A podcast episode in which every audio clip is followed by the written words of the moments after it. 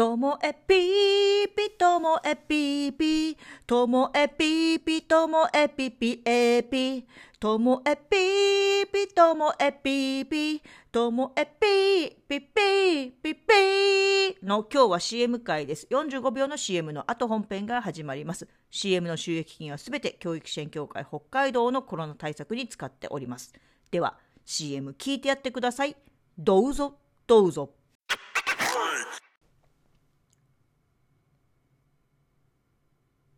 ともエピともエピの本編が始まります。今日のオープニングの曲はですね、これはあの本当山エピさんとかあの邦楽好きな方向けに歌ってみました。ちょっと古めの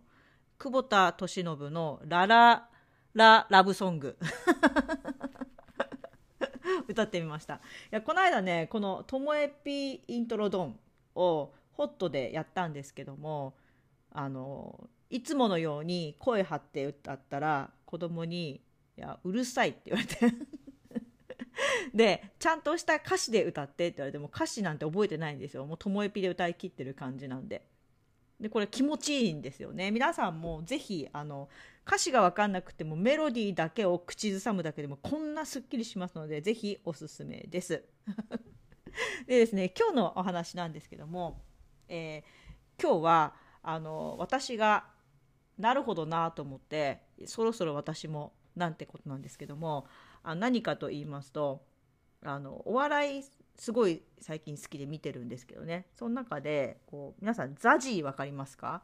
えーと、去年の r 1で準優勝だったのか。あの金髪の長髪でピンクのピカピカなジャケットとなんかホットパンツみたいな履いてヒールついた靴履いてる男の芸人さんザジー調べてみてください。でザジーがなんかそのアンチのコメント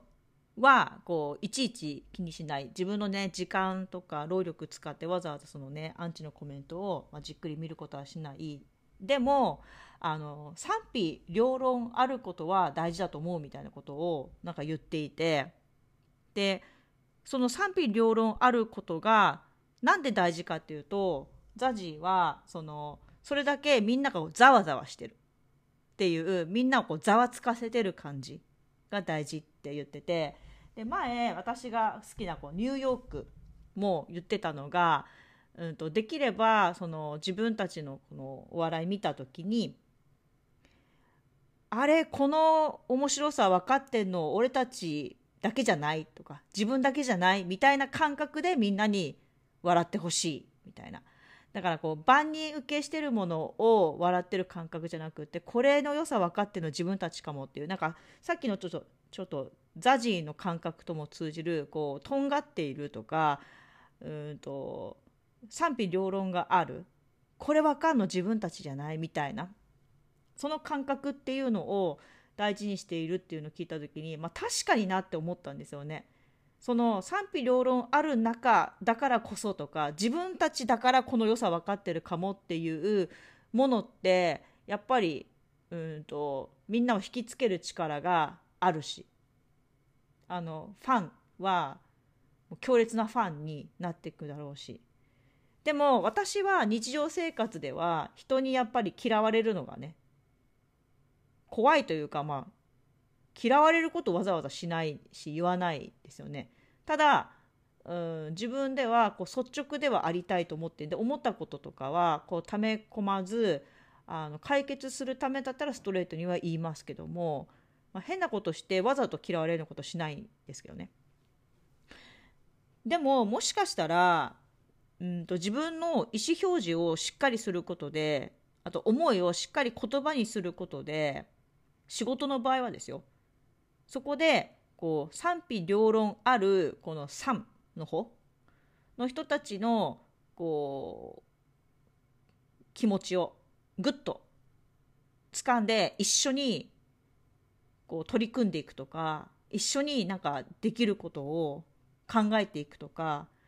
そういう自分のあの意思表示とか意見感じ方価値観っていうのをきっちり出していくっていうのはやっぱり必要なのかなっていうのを今回ね ザジーとニューヨークから改めて感じました、うん、だからなんか自分に対してのこう否定的な見方とか批判とかはあるのは当然ででも賛否あるからこそ自分は意見としてあのちゃんとあのとんがってるんだっていう確認になるのかなとこれで「いいね」しかないような意見って当たり障りないってことじゃないですか。だから面白みに欠けるし記憶にも残らないしそんなこと誰にでも言えるかもしれないなと思うんですよね。自分だからこそ感じるものをしっかり言葉にしていくっていうのが大事なのかなと思ってだからまあ昨日のそのいじめとかのねクラスのっていう話を工藤先生のツイッターの中から引用して自分なりの言葉で話したんですけどああいうあのもしかしたらそうじゃないって思ってる人もいるかもしれないけどでも自分はここ譲れないんだよねっていうことはあの今年意識して言っていきたいなと思ったんですよね。でまあポッドキャストで言ってるだけだといつもの方たちしかあの聞かないのでまあともえまた何か言ってるようで済むんですけどもでもそうじゃなくて公の場でもあのきっちり仕事の時にはね言いたいなと思いました、まあ、プライベートの時にね、まあ、そんなわざわざさ とんがる必要もないのでプライベートは今まで通りでいいかもしれないんですけども仕事ではきっちり言っていきたいなと改めて思ったのでありました。ザジーニューヨークありがとう。そんな気持ちです。今日も最後までお聞きいただきましてありがとうございました。さようなら。